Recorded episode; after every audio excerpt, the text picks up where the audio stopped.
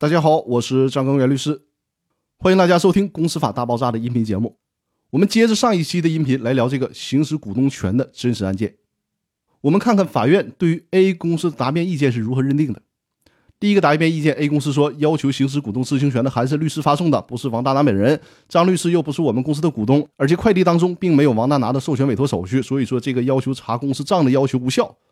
那法院认为呢？快递上明确写了公司的名字，公司也实际收到了这封要求行使股东知情权的快递，当事人可以委托行使权利。公司以快递没有授权委托书为由，主张律师函不具有法律效力是没有法律依据的。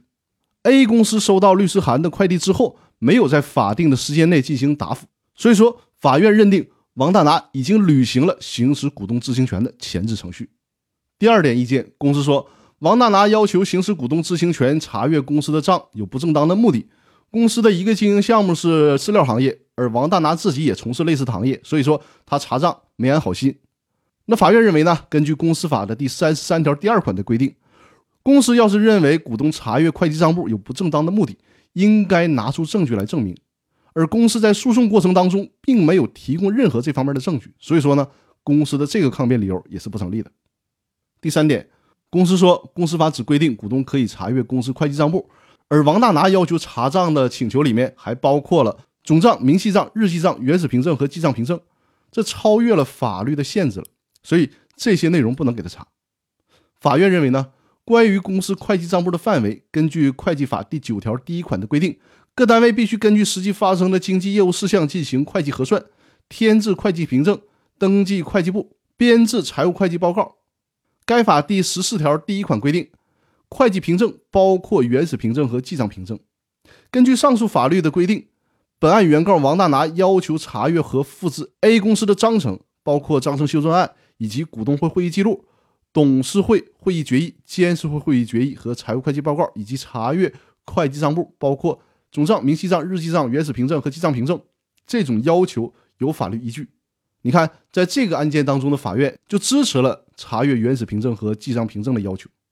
第四点，公司说 A 公司的股东会决议、公司章程这些东西，王大拿自己可以去工商局查，我们公司没有必要提供给他。法院认为呢？公司的股东会决议、公司章程是属于股东行使知情权不加限制的材料，所以说，人家即便能在工商局查，但人家就想在公司查，你公司也得提供。第五点，公司说，公司是在二零零一年九月份设立的，而王大拿是二零零八年二月份才成为公司的股东，所以说呢，即便让王大拿查账，也只能查二零零八年二月份以后的，而在他成为股东之前的账没有权利查。法院认为呢，公司法第三十三条并没有限制股东仅能查阅他成为股东之后。这个时间里，公司的会计账目，也就是说，人家要求查加入公司之前那段时间的公司会计账目，也是有法律依据的。所以说，这项请求应该得到支持。第六点，公司说，公司法只规定股东可以查阅会计账簿，但王大拿要委托注册会计师协助他查公司的账，这超越了公司法的范围，不应该支持会计师协助他查账。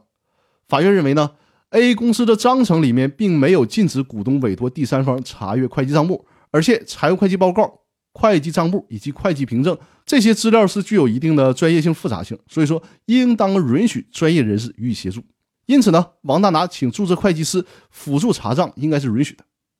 以上的一审法院观点，A 公司不服，上诉到二审法院。二审法院的判决结果是一审说的对。那坦率的讲，一审的观点算是比较前卫的了。基本上对公司法里面没有明确股东知情权的模糊地带都进行了积极的支持。那最高法院既然在《公司法司法解释四的理解与适用》这本书当中引用了这个案例，这在一定程度上也就代表了最高法院对这些问题的观点。所以说，这个真实的案件折射出的观点，我们一定要重视。针对股东知情权，我和我的团队还专门推出了股东知情权专项法律服务的这个法律产品。那在本期音频下方的文字区域里面，就会有这个法律服务产品的详细图文介绍。那好，我们这周的音频分享就到这里了，祝大家周末愉快，谢谢大家。